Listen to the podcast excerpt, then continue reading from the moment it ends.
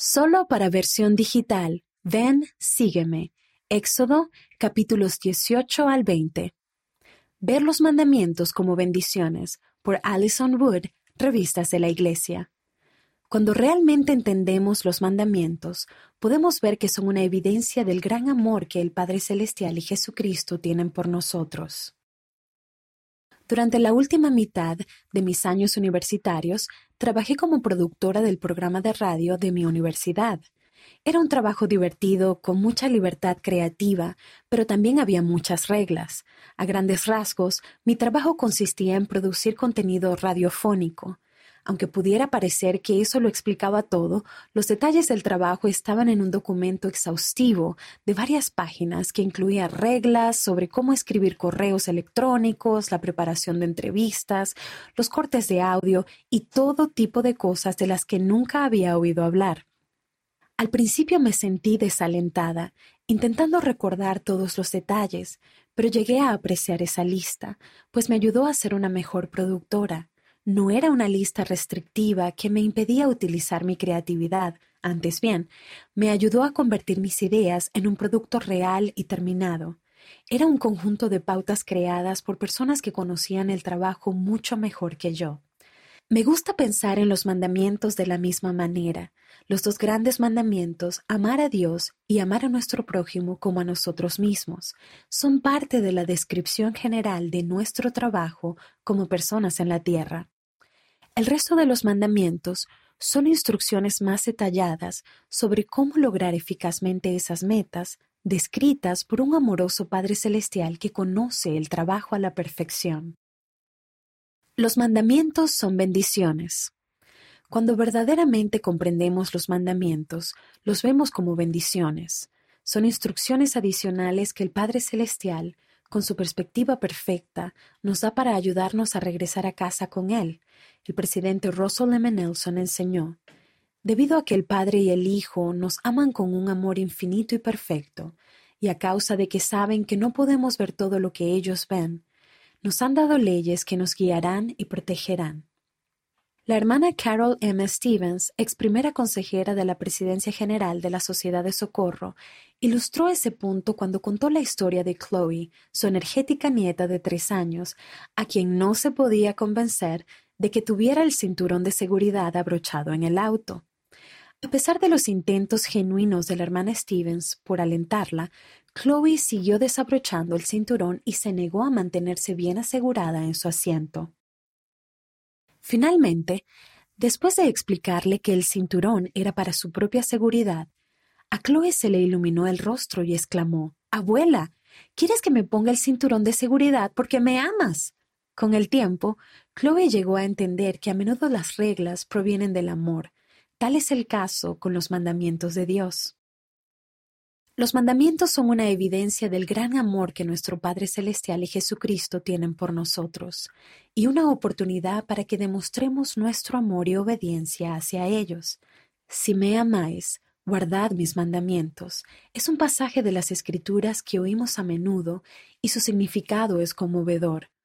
El elder Jeffrey R. Holland del Quórum de los Doce Apóstoles enseñó, la característica suprema del amor es siempre la lealtad. Solo puedo imaginarme el amor que el Padre Celestial y Jesucristo deben sentir cuando nos esforzamos por seguir sus instrucciones y por vivir de una manera que nos permita regresar a su presencia algún día. El camino que nos queda por delante. Eso no significa necesariamente que será fácil observar los mandamientos de Dios. Aun cuando entendamos su amor y las razones que hay detrás de los mandamientos, algunos de ellos todavía pueden ser difíciles de cumplir. Moisés habló de esto justo después de descender del monte Sinaí con los diez mandamientos, cuando dijo a los israelitas, Para probaros vino Dios. Probar significa examinar o evaluar.